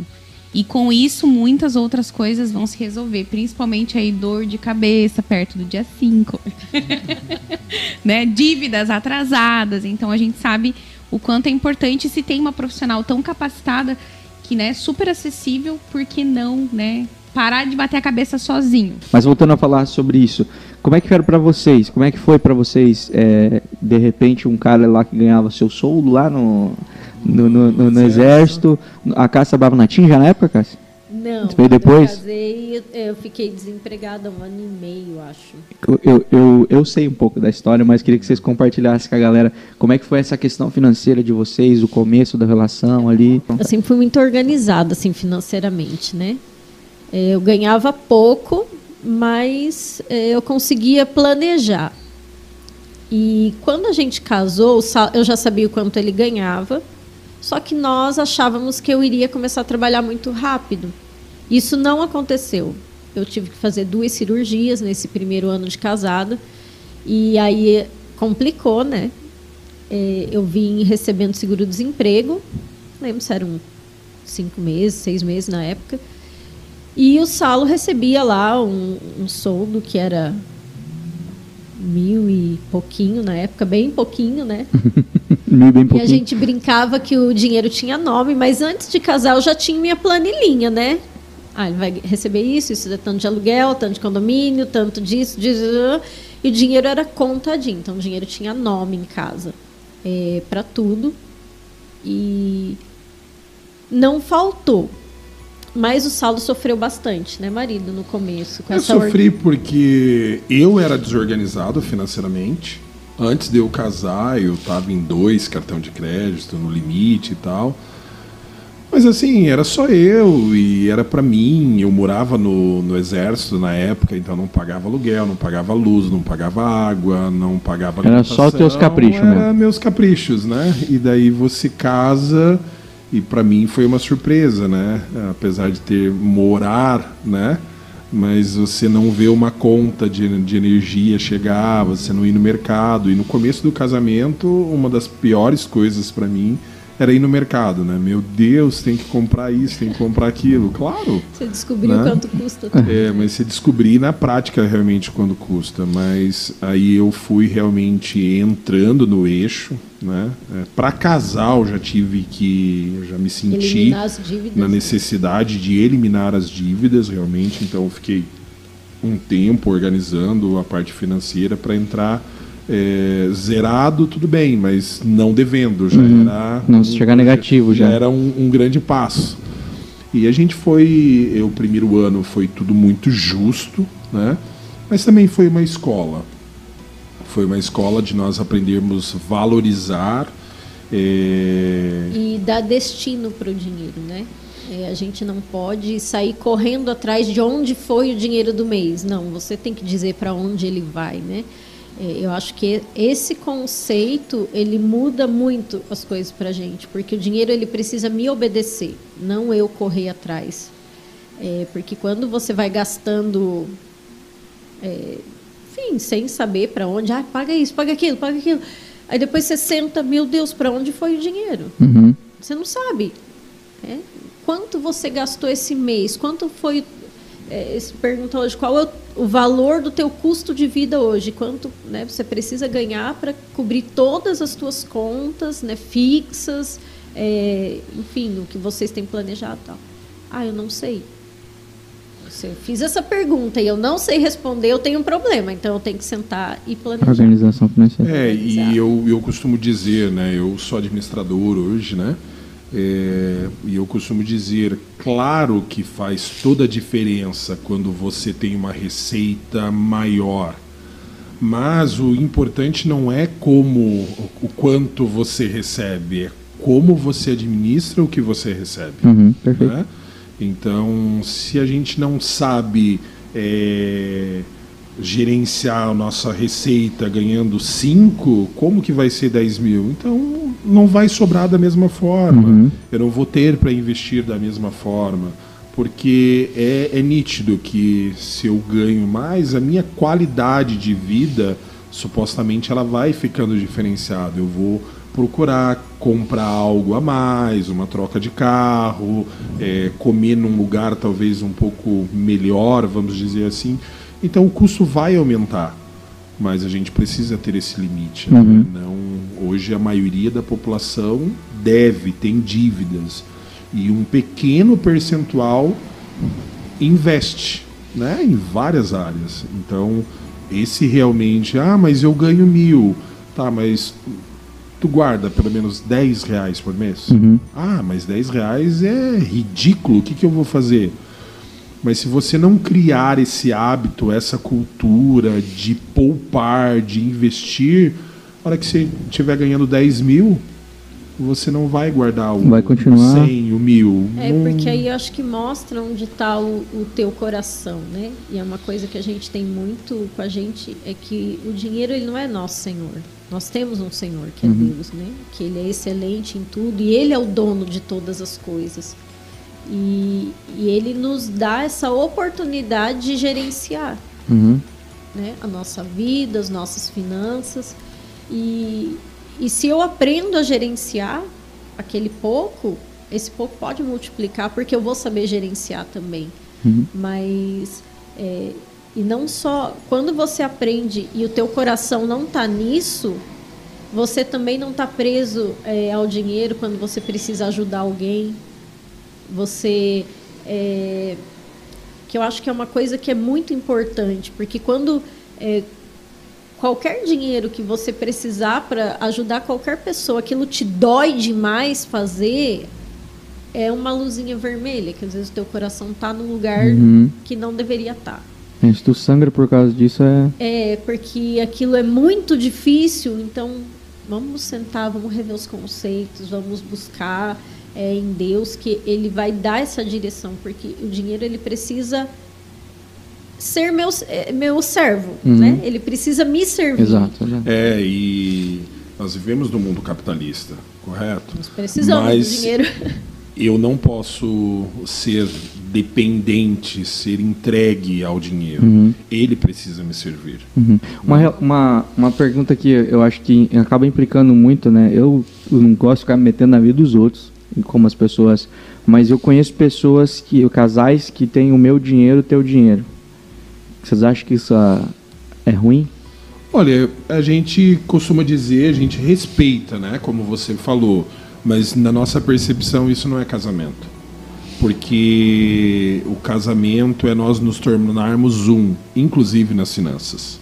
Eu não tenho problema se alguém, por exemplo, se a Cassie, num, num bom tempo, ela sempre foi ela que administrou, porque ela tinha facilidade nisso. Mas isso não quer dizer que eu não tinha gerência das questões. Eu sabia tudo o que estava acontecendo, mas ela administrava. porque ela administrava melhor. Uhum. E não tenho, eu não tenho problema nisso. Agora, é, hoje nós temos duas contas, não tem problema, mas o dinheiro é nosso. Uhum. Então nós, Nós temos. planejamos tudo junto. Nós planejamos tudo junto. Quais são as prioridades? É, tem a receita, tem as saídas, sobrou, sobrou, vai investir, vai poupar, o que vai fazer. Então nós planejamos isso junto. E às vezes para as pessoas é difícil falar assim, ah, mas tudo que você vai comprar você tem que falar para ele. Eu falo assim, não é que eu tenho que falar para ele, mas o dinheiro é nosso. Nós temos um projeto de vida, nós temos um, um alvo a ser atingido e nós dois estamos trabalhando para atingir esse alvo, né? É, hoje, é claro que as finanças já não são mais tão apertadas como era no início, então a gente tem uma liberdade, nós temos, é, definimos entre nós uma margem que a gente pode gastar sem ter que comunicar previamente para o outro. E hoje nós dois é, temos a consciência e nós sabemos que podemos confiar um no outro nessa, nessa questão. Que ninguém vai sair por aí, né, é, quebrando cartão de crédito ou sei lá, estourando limite. Então, é, mas todo o restante a gente sempre planeja. Olha, esse mês eu preciso comprar roupa porque, né, chegou frio, tal. É, enfim, eu preciso. Ó, não, esse mês é as crianças, esse mês é você. Você está precisando. O que que? Então a gente senta e conversa sobre isso. É importante as finanças fazer parte da conversa do casal, porque quando é tudo é meu, é seu, essa conta é sua, essa conta é minha, parece que é tudo muito dividido. É, né? eu também acho. Não é uma só carne. Você não está lutando junto para conseguir algo junto. Uhum. Parece que é tudo meu e seu. Né? E vocês, de alguma forma, incluem as crianças nessa conversa financeira? Vocês já tentam, desde pequeno, tipo assim, mostrar como que vocês Sim, fazem com as sim. crianças? O Benjamin, é, o Benjamin ele é muito apegado assim, em sair, em fazer coisas, em comprar, né? Igual o pai. É, mas ele tem quatro anos, apesar dele já ler e escrever, eu ainda não, a gente ainda não procurou uma assessoria nessa parte. Depois eu vou pegar esse contato que vocês falaram. É, Que a gente ainda está tendo uma dificuldade É. de como passar o conceito. o conceito do valor realmente. Ah, 10 reais, diferente de 50, o que, que dá para comprar com 10, o que dá com... Então, eu utilizo com ele a quantidade. Eu falo para ele ainda, foi uma forma que eu encontrei no momento. Ó, o pai tem um dinheiro, tem dois dinheiros, um dinheiro é para pagar a escolinha, outro dinheiro para pagar a natação de vocês, o outro é pra gente ir na padaria. Que ele gosta muito de sair, comer fora. Uma vez por semana, depois da escola, Que ele que sair, o e eles, Aí- né? No dia dos homens. Aí tem alguns lugares com um valor é, maior e que ele já foi e que ele gosta de ir.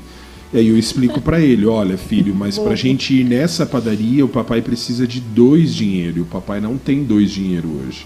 O papai só tem um dinheiro, daí só dá para ir naquela outra padaria, que aqui é mais caro. Então, nós vamos incluindo, sim, quando eles saem no mercado, por exemplo, comigo, quer comprar alguma coisa, ele já me pergunta, papai, quantos dinheiro você tem? ah, eu tenho dois. Então, ele sabe que ele pode escolher duas coisas. Ah, eu tenho um.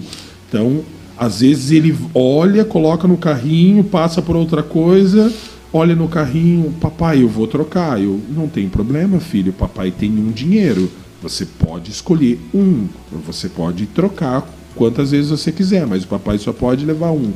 Até para ele aprender também que a vida não é assim, tudo que eu quero eu tenho. Não, tem um custo, tem um valor. A vida é feita de decisões, Às de vezes ele pega escolhas. duas coisas e fica. Ele olha, ele olha. Olha pra vocês. Ele não sabe o preço, ele não olha pelo preço, mas ele olha assim, ah, eu quero esse, mas eu quero esse. Tá. Daí ele deixa um e pega. Tipo, ele vai trocando, sabe aquela questão assim, mas eu acho importante, né? de- Corta o coração às vezes, né? Ah, podia levar esses dois.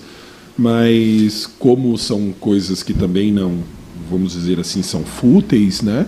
Para aquele momento, mas para ele é importante, né? Já tá ensinando, É, né? Eu estou ensinando, olha, a vida não vai te dar tudo o que você quer em todo momento. Exato. Você vai precisar fazer escolhas, você vai precisar fazer decisões. Que legal. Então nós estamos inserindo, nós também temos o projeto de começar a dar a É. Mesada para dar eles. mesada, tudo, mas é que nós estamos passando um- uma um outro momento né, com eles. É, hoje, o Benjamin, como ele já lê e escreve, a maioria das crianças nessa idade ainda não, então nós temos é, toda uma questão psicológica que envolve isso e na escola. Então, nós estamos nos desgastando nesse momento, nessa outra situação.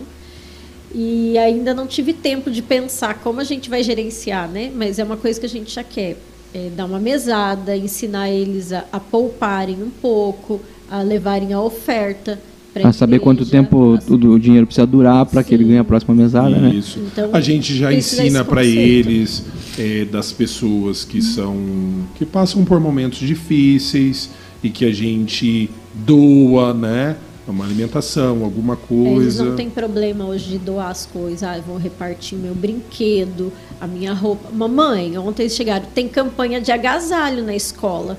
E o que que nós vamos levar? Ah, que legal, cara. Que legal. Então eles já, eles já gente... vão olhando o guarda-roupa, tipo assim, ó, essa calça eu podia levar, mamãe. A gente ensina também, né, que entrou uma camisa nova, então tem que sair uma, né, no mínimo e uma de boa qualidade para quem nós vamos doar, para quem nós vamos dar, para um amiguinho, tal. Então, uhum.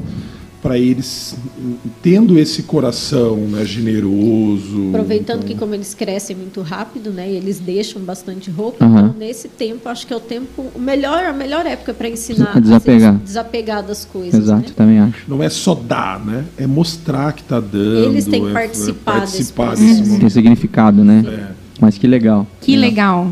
E para finalizar, né, Rafa, no casal, no casamento, as finanças é muito complexa, né? Porque não deveria, porque o amor ele é uma decisão, mas a gente é, conversa com alguns casais e a gente vê que a situação financeira é, tem impactado em muitos relacionamentos, né? É, as dificuldades entra é, e traz realmente. Racha o negócio. Racha algumas coisas. Então, a gente entender realmente, priorizar realmente as finanças, porque isso vai fazer bem para o relacionamento. Né? Então, é, nós estamos passando um momento difícil na nossa, na nossa nação, no mundo, que tem impactado Perfeito. as finanças da maioria, né? É, porém, nós temos que gerenciar isso com racionalidade, né? Uhum. E nós não podemos deixar isso impactar o nosso relacionamento. Né? E, e as dívidas, é, elas acontecem, né? Acontecem é, coisas imprevistas na nossa vida. Acontece o desemprego, acontece uma saúde. dívida de saúde que não estava é, planejada. E o que eu vou fazer agora? vou me desesperar? Não.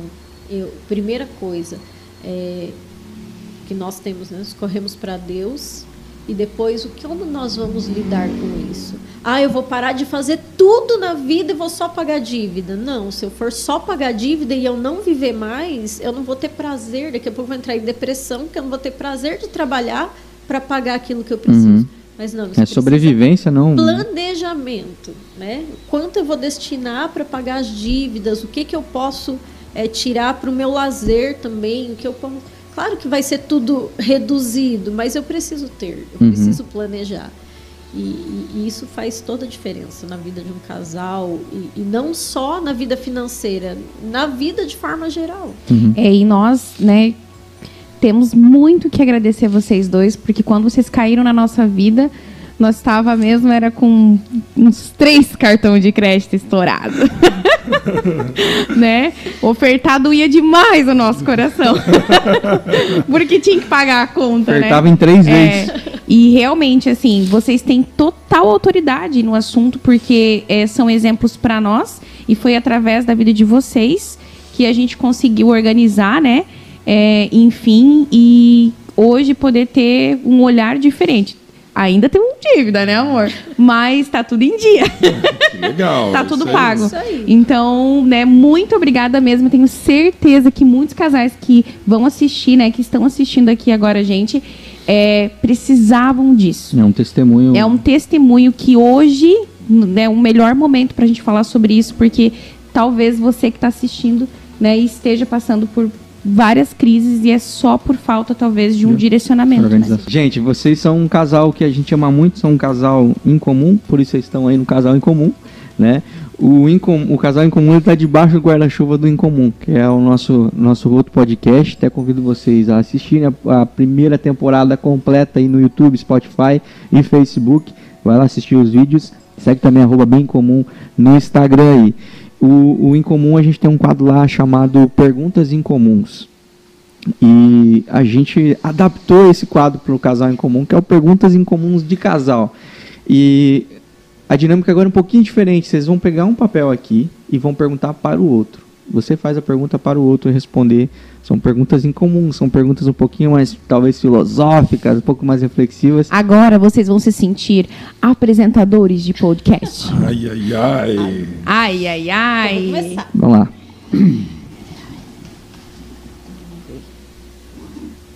Vamos lá, marido. Qual foi a maior, a sua maior superação no casamento? Maior superação no casamento? Poxa. É, eu sempre me considerei, é, até depois que os filhos chegaram também, eu me descobri muito egoísta. Né? Que eu sempre fui muito é, querendo fazer algo que me agrade. Né? E, e hoje, depois de 15 anos de casado, indo para o 16, eu acho que a maior superação realmente é morrer para minha vontade, né?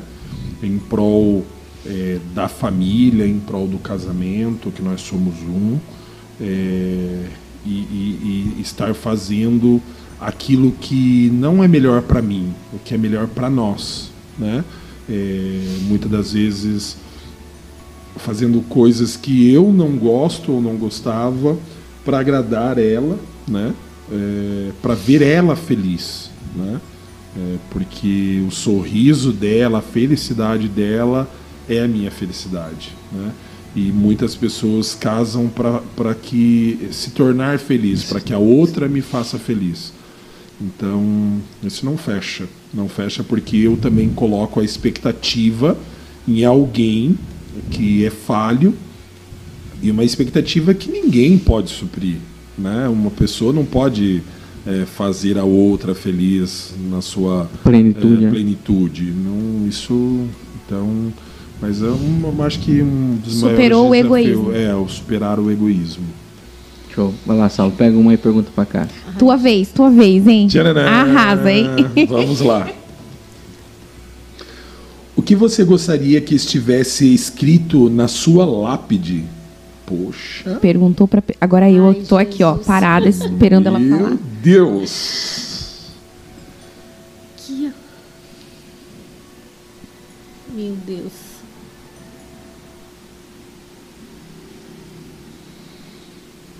Sabe que eu, eu já pensei nisso eu acho que eu nunca cheguei numa conclusão, mas eu acho que que seria o resumo do legado que eu, que eu queria deixar a minha marca, né? Que eu quero deixar para as pessoas e para os meus filhos, principalmente, que ela é aqui jaz uma mulher de fé. É uma mulher que creu em Deus acima de tudo. Show de bola. Que eu acho que isso é o, o principal da vida de uma pessoa e é o que eu quero deixar de legado para os meus filhos, para quem me cerca, que independente das circunstâncias, ele é. Que eu não sou nada, ele é. Que legal. Tão simples e tão profundo. E tomara que seja com letras de bronze, porque se for de ouro é letra pra caramba, Saulo. Isso aí. É, vai lá, Cássio, sua vez. Pega mais um, Cássio. Ai, Jesus, Eu vou até repor é a nossa- difícil. Esse negócio é Nossa. difícil. Opa, veio dois, ó. Dois não, mas já é difícil. Se soubesses que o mundo acabaria amanhã, o que faríamos hoje? O que nós faríamos hoje? É, o que faríamos hoje? Poxa, é, isso tem que ser de, de casais, assim, de casamento, assim? Não, não é de casamento. O que, que você, você, você acha que você faria, que vocês fariam? Ou que, qual que é o sentimento? Ah, cara, nós gritaríamos, falaríamos ainda mais para um máximo de pessoas possíveis que mesmo que o mundo, uh, esse sistema vá acabar, mas existe uma eternidade.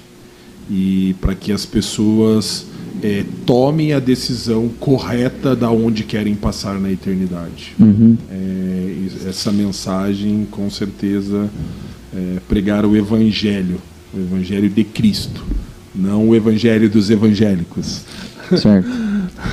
Salve, tu. Pega mais um aí. Maneira, viu? Muito difícil esse negócio. Só vai ficando pior. De quem ou do que você sente saudades? Do que ou de quem eu é. sinto saudades? Obrigado. Olha, eu não sou uma pessoa muito saudosista. Vocês que me conhecem já sabem, né? Eu não sou uma pessoa assim que. Não sou uma pessoa de ligar, de mandar mensagem, de chorar por ter que ir embora. Não, mas hoje, vivendo a, a maternidade, assim, eu sinto saudade do, da nossa família próxima. Como a nossa família mora longe, isso, de certa forma, para a construção do nosso casamento foi muito bom mas hoje eu sinto saudade de, de ter a família mais próxima, assim. Né? No suporte, várias coisas. Do, Até para os dois deve ser de... Os pais, né? Como digo, eu chamo os pais do salo de meus pais também. Né? E, e ter, tê-los por perto é, seria muito bacana, ainda mais num tempo desse, né? Que nós estamos vivendo de pandemia. E, uhum. é, em que todo mundo teve que se afastar tanto, né? Como é importante você ter amigos, ter família. Enfim. Verdade. Então, olha só quem está descendo a escada aqui. É, é. Olá! nós vamos chegar lá ainda, nós vamos Tem chegar um lá. problema no coração. nós vamos chegar lá. Como você imagina que estaremos daqui 10 anos? Como nós estaremos daqui a 10 anos? Vamos estar tá bem novo ainda. Né? É, novos, mas eu acredito que realizados, vendo os filhos é, bem encaminhados. Um já vai estar com 16, outro com 14. Dois Nossa. adolescentes aqui. É, mas nós vamos estar ainda curtindo várias coisas que a gente quer fazer. Nós vamos é, estar cuidando ainda de pessoas, aonde quer que a gente esteja. É, cidade, a gente diz, né? E, e, é isso. Acho que cumprindo o nosso chamado, o nosso legado, assim. Legal. Amando as pessoas. Legal. Pergunta aí pra Cássia agora, mais uma. Ai, Jesus. É, só pergunta Gold, pô. Qual foi a nossa maior dificuldade no casamento? Maior dificuldade no casamento? Eu acho que é, como nós casamos já mais tarde, nós tivemos assim grandes dificuldades, é, porque eu acho que a idade, a maturidade ajuda bastante, né? Mas a nossa diferença em si sempre foi muito grande. Né? Vocês conhecem a gente, vocês sabem que é a água e o vinho. É, eu sempre fui muito organizado, salo muito bagunceiro e, e, misturar tudo isso foi, foi um trabalhar, mas foi muito bom. É, mas o sono foi bem complicado. O Salo dormia bastante, ele gostava de dormir muito. Vocês já conhecem a história. Ainda né? gosto, só não consigo mais. Não consegue mais, não mas mais ele, tempo. todo o tempo que ele tinha, ele estava dormindo. E eu dormia quatro horas por noite, assim. Eu nunca fui de dormir muito, né? E, e esse equilíbrio foi difícil, assim. E, e para ele ficar sem dormir, ele ficava insuportável. insuportável, gente. Vocês não têm ideia. E aí foi muita oração, pedindo para Deus, porque não adiantava brigar com ele, né? Porque ele ficava chato mesmo. Ele, ele até ficava, até tentava ficar acordado, mas ele ficava muito chato. Então foi muita oração. Hoje eu durmo mais e ele dorme menos. Então hoje a gente tem um equilíbrio nessa questão assim de sono e eu acho que de tudo foi o mais complicado assim, né? A gente Foi o equilíbrio do. Nossa, glória a Deus pela vida desse casal. Se todo mundo tivesse esse problema do sono. Nossa, você... Mas a gente acha que é tão simples, mas realmente atrapalha. Atrapalha. Porque imagina, um querendo dormir, o outro querendo fazer alguma coisa. Não, é- e assim, a gente casou, nós não tínhamos TV. Meu Deus. tinha- e aí ele saía pra trabalhar. Não, o pior, na verdade, de tudo é vocês não estar acostumados a passar um tempão um com o outro, né? Não, porque a gente morava muito longe. Do então nada agora. Era tudo novo, eu não sabia como ele se comportava e ele não me conhecia, né? Então, mas ele saía para trabalhar, eu já levantava, nosso apartamento era de carpê e eu escovava, eu la- eh, limpava tudo, fazia comida, lavava roupa. Ele chegava meio-dia, onze e meia, meio-dia, para almoçar. Aí ele almoçava e eu queria conversar, porque eu fiquei a manhã inteira sozinha, não conhecia ninguém em Joinville. E ele deitava e dormia. E eu queria dormir. Porque ele acordou bem cedo. Ele já tinha conversado com alguém. Aí nós tínhamos, é, nós íamos para a igreja, né? É, nós tínhamos alguns compromissos na igreja à noite, é, em alguns dias. Mas o dia que não tinha compromisso, cara, não tinha TV. Eu já tinha lido todos os livros, não tinha dinheiro para comprar mais livro, não tinha internet para fazer download de livro. Então, não, entendeu? Era complicado. Não tinha muito o que fazer, né? Então, esse foi um tempo assim que eu orei bastante. E, Isso é a hora da vontade de comprar um papagaio. É engraçado porque a Cássia ela nunca brigou comigo, né? Depois de três anos, não lembro, numa situação, a gente estava andando e com outros compromissos já, vida corrida, já não tinha mais tempo. Eu já estava É. Eu falei pra ela, poxa, eu tô precisando dormir, eu tô dormindo muito pouco tal. Aí ela perguntou pra mim, e te faz falta? Eu No falei, dia dia, no dia a dia. Eu falei, não, é difícil, mas tá tranquilo hoje já. Não, não sinto mais aquela necessidade, né? Daí ela falou, com uma lágrima nos olhos, assim, ela, graças a Deus, porque eu orei é, por muito tempo para que. Deus nos desse equilíbrio no sono. E aquele momento eu me senti um, um nada, né? Eu falei assim, poxa, é, eu realmente fui egoísta, né? Como eu falei aqui, né? É, eu pensava em mim, né? E Mas- nem sabia que ela sofria tanto assim, meio que foi Mas eu cultural. acho que tem coisas que a gente também precisa ter o discernimento, né? De saber o que ele pode mudar com uma conversa e o que ele não vai conseguir mudar com Vai uma ser só conversa, conflito, né? Né? Que vai ser uma briga desnecessária. Eu ia brigar com ele todo dia porque ele ia dormir, que eu queria companhia, e ele ia estar com sono chato e não ia resolver o problema. Então, É, e engraçado há porque coisas isso... que não, coisas que você precisa sentar, conversar. Que, que alinhamento resolve. É alinhamento. É, mas isso, é não era cultural, uma né? questão, né? Cultural, porque eu cresci, o meu pai ele era motorista de ônibus, né? De ele viajava de um estado para o outro, né? Na aviação Garcia, lá no Ele Paraná. trabalhava à noite. E ele trabalhava à noite. E a minha mãe colocava eu e meu irmão adolescentes, dava muito chá pra gente à tarde, para depois da escola a gente dormir. Porque a gente tinha que dormir, porque a gente não podia fazer bagunça, porque meu pai tinha que virar a noite toda dirigindo um ônibus 600 quilômetros com 45 pessoas na sua responsabilidade. Então no começo foi muito difícil, mas aí depois a gente foi aprendendo a dormir, chegava em casa, dormia a tarde toda. Então nós crescemos assim pela circunstância do meu pai. Então não era maldade, é que eu cresci assim.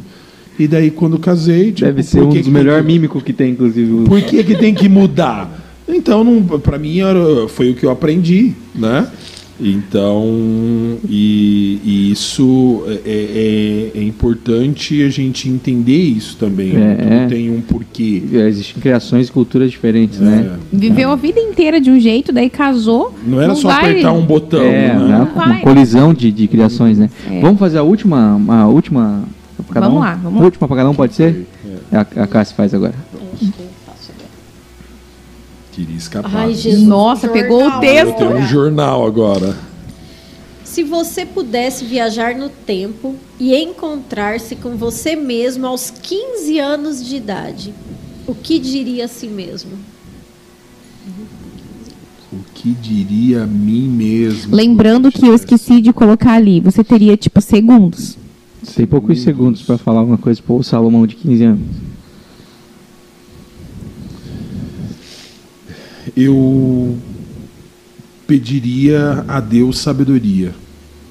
Sabedoria, porque eu comecei a pedir sabedoria para Deus anos depois de casado já. E eu vejo que em muitas situações da vida não foi o meu diploma da faculdade, é, não é minha experiência que me auxilia. O que me auxilia realmente é um discernimento e sabedoria que vem do alto. E eu acho isso fundamental. Sabedoria. Isso. Pede sabedoria que essa Pede, vai. Essa é a chave Rala o joelho. Rala o joelho, menino, Essa é a agora. chave. Aham. Olha, eu fiquei curiosa. Vou replicar pra Cássia a pergunta. Eu diria quando eu tinha 15 anos. O que, que você hoje voltaria lá, bateria no ombrinho, falaria o que pra, pra Cássia? Eu sempre fui muito séria, eu acho. Talvez eu, Séria, eu, eu, centrada. eu, eu dissesse para mim se divirta mais, sabe? É, não, as coisas é, elas precisam ser levadas a sério, mas há momentos para diversão. Então se divirta um pouco, conheça pessoas e talvez acho que isso. Eu sempre fui muito é, de um relacionamento único, nunca fui de muitos amigos, sempre Uhum. de poucos amigos. Talvez eu, eu diria isso, se divirta mais. Legal. Sal, legal. faz a última para Cássia aí, vamos ver. Vamos lá. Conte um dos momentos mais ini- inesquecíveis da nossa vida. Poxa. Vamos fechar com chave de ouro, hein? Mais inesquecíveis da nossa vida. Eu acho que dois momentos. Acho que um só não. Acho que são. é, quando eu tive câncer, que é um momento que passa tudo na sua vida, na sua mente, né? Se eu morrer amanhã, e, e a gente sentou e precisou tomar uma decisão juntos. A situação está aqui, nós precisamos passar por ela. Como nós vamos passar por essa situação? Sorrindo ou chorando? Mas nós vamos ter que passar, nós não temos a opção de não passar. E essa decisão nós tomamos de passar sorrindo De mão dada. nada junto, sorrindo. É, isso fez muita diferença em tudo, em tudo, em todos os momentos difíceis que a gente passou. Sempre foi essa nossa decisão, né? Vamos passar sorrindo. Então isso é- é uma coisa que essa decisão marcou muito. E a chegada das nossas duas porcarias, né? que virou nossa vida de ponta cabeça, vocês sabem, né? Vocês conheceram a gente antes e depois. Eles viraram de ponta cabeça a nossa vida. Nós não tínhamos horário, eh, nós trabalhávamos até 10 horas da noite, a gente fazia discipulado de madrugada. E nós éramos luz da baixa e silêncio. e aí chega duas porcaria, barulhento, tem hora para dormir, tem hora para acordar, tem hora para comer, tem foi as duas coisas que que marcaram e mudaram a nossa vida. né? Que legal, Acho cara. que é. Que legal. Gente, a gente está chegando ao final do nosso programa aí. É, quero agradecer demais vocês terem participado desse primeiro, desse primeiro comum. A gente é tudo novo, é um novo cenário, é um novo podcast. É, vocês estão fa- fazendo parte da estreia e do piloto que já é a estreia do, do programa. Então a gente só tem a agradecer a vocês pela disponibilidade. A gente sabe que a gente de vocês não é muito simples de organizar lá, de, de, de arrumar, mas vocês deram um jeito, é, vieram aqui, dedicaram um tempo para estar com a gente. Então, do fundo do coração, muito obrigado por isso e por tudo que vocês é, já fizeram por nós, tá? É, só para encerrar, é, vocês viram que o nosso símbolo do incomum é um aviãozinho, né? É um aviãozinho de papel. Comecei aqui. O avião de papel, ele, ele representa algo. O, o Incomum traz essa mensagem através do avião de papel, ele tem um significado. Esse avião de papel representa algo que não era um avião de papel, ele se transformou num avião de papel. Né? Num papel nasce avião. O, o avião ele é feito pelas mãos de alguém, eu creio que quem nos molda e nos transforma no que quer é Deus. E esse avião, por mais que seja feito por, por, por uma pessoa, eu mesmo faço dois aviões com o mesmo papel igual e eles não vão ficar iguais, eles são diferentes, assim somos nós. Nós somos parecidos, mas somos diferentes. Somos feitos da mesma matéria-prima, mas nós somos diferentes. Somos feitos pela mesma pessoa, mas nós somos diferentes. E quando nós somos lançados, nós não vamos para a mesma direção. Nós vamos para direção diferentes. Por mais que a gente tente lançar com a mesma força, intensidade, altura e tudo mais. Alguns vão mais altos, mais longe, outros mais baixos e fazem curvas e enfim, cada um tem um destino. Acho que as pessoas são assim. Então esse é o significado é, que esse avião traz, que nós somos como aviões de papel sendo lançados e o vento que nos move é a vontade de Deus, né? E bem, falando sobre esse avião, sobre o significado, queria que você esquecesse o avião agora, Sala, e que você falasse o que que a Cassie significa para você. Quando você olha para, eu olho para esse avião e penso em tudo isso. Quando você olha para a Cassie, o que que ela representa, o que que ela significa para você? Cara, a Cassie, ela é. Ela é expressão da graça de Deus na minha vida. Porque a Cassie casou com um menino, né? É, não tinha muitos projetos, não tinha muitos sonhos, não tinha, não saberia onde ia chegar e ela realmente foi um presente de Deus uh, eu pedi para Deus, né? Eu preciso casar, eu preciso estar do lado de uma, de uma mulher que ame o Senhor acima de todas as coisas. E o pouquinho que eu sou, o que eu tenho, é realmente a mão da Cássia do meu lado. A Cássia ela é minha companheira, ela é minha amiga, ela é minha namorada, minha esposa é, ela realmente é a expressão da graça. Eu não merecia, de verdade. E o Senhor me alcançou e me deu ela de presente para a eternidade. Que legal, cara. Que uau. Nossa. Cassi, lá no Incomum a gente fala sobre mensagem, que esse aviãozinho de papel, além de ele representar, ter uma mensagem através dele quando você olha para ele, trazer uma mensagem de reflexão, ele também carrega uma mensagem dentro dele. Lá no, no Incomum, vocês assistam lá, a gente sempre traz uma mensagem dentro do, do avião de papel. Mas vamos dizer que você escrever essa mensagem para o Salo, uma mensagem dentro de um avião de papel para o Salo, Cassi. Que, que em poucas palavras você escreveria para ele? que ele ele também é o exemplo do coração de Deus na minha vida, meu porto seguro, é, a estabilidade, é,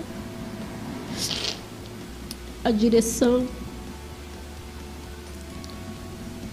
É um que não me deixa ter medo, que nas circunstâncias mais difíceis eu sei que ele é direcionado por Deus, que ele está em Deus e que estando com ele o caminho está certo, está tudo certo, que não importa o que vai acontecer, que nós vamos ficar bem. Então ele é essa segurança para mim.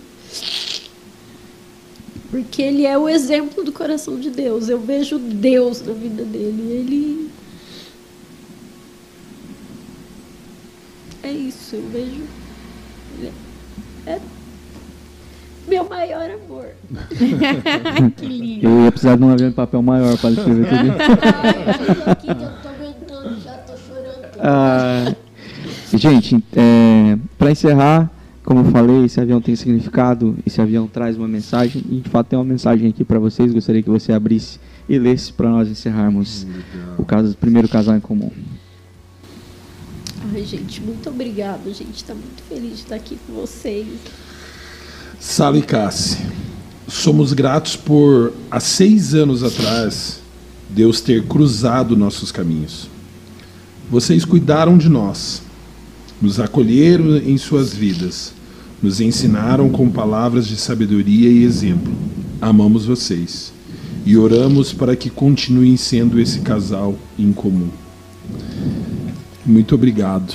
Muito obrigado pela confiança, pelo amor, pelo carinho é, por nós, é, por esse momento de honra. É, a minha oração e meu pedido realmente é que o Senhor continue a cumprir os desígnios dele na vida de vocês, em todas as áreas, na área sentimental, Amém. que vocês continuem sendo esse casal exemplo para muitos. Vocês são referencial para nós em muitas coisas. Que a vida material, uh, que o Senhor realmente possa levar esse avião desse projeto do incomum para muito longe. Amém. Que muitas vidas, muitas famílias sejam alcançadas com esse projeto. Que eu tenho certeza que ele nasceu em primeiro no coração de Deus. E vocês são apenas flechas, né, sendo lançadas da aljava e com certeza com um destino muito grande, né? Então, que Deus continue abençoando vocês. Muito obrigado por tudo. Nós agradecemos. Amém? Amém. Eu tô aqui, ó. Sem palavras. Gente, muito obrigado. Que Deus abençoe vocês. Quero pedir para que vocês curtam esse vídeo, se inscrevam aqui no canal do Incomum e compartilhem esse vídeo para o máximo de pessoas que vocês conseguirem. Vocês não fazem ideia de quanto essa conversa, o quanto as reflexões que nós tivemos aqui hoje podem impactar a vida das pessoas, restaurar casamentos e tudo mais, até nortear alguns relacionamentos que estão um pouco desgovernados aí. Então, compartilhe esse vídeo. Você não faz ideia o que um compartilhamento pode fazer. Que Deus abençoe cada casal que está nos assistindo, que vocês sejam um casal em comum. Até a próxima. Tchau, tchau. O Casal em Comum é um oferecimento. Doutor Tiago Ferreira Luiz. Tratamentos, ortodontia, aparelhos, implantes, próteses, cirurgias, estética dental. Rua Cegonha, 109, bairro Iririú. Agende o um atendimento pelo WhatsApp 47 99276 6294. Barbearia Dom Procópio. Preço justo e qualidade, além dos melhores barbeiros para bater um papo e um atendimento incrível só na Dom Procópio Barbearia barbearia. Agende um atendimento através do 3278-8927 ou no 99255-5239 ou chama lá no Instagram, arroba barbearia Dom Procópio. A barbearia fica ali na rua Florianópolis, 2096, no Itaú. Dom Procópio, homens que se cuidam do clássico ao moderno. Paula Michalak, organização financeira pessoal, definição e planejamento de metas, mudança de hábitos de consumo, plano para quitação de dívidas, ensino sobre investimentos, organização das finanças pessoais para descomplicar a sua vida financeira. Siga arroba Michalak Paula no Instagram ou entre em contato pelo WhatsApp 47 988410269. Anuncie aqui. Entre em contato através do 47996947699 ou no arroba Bem em Comum e vem voar com a gente.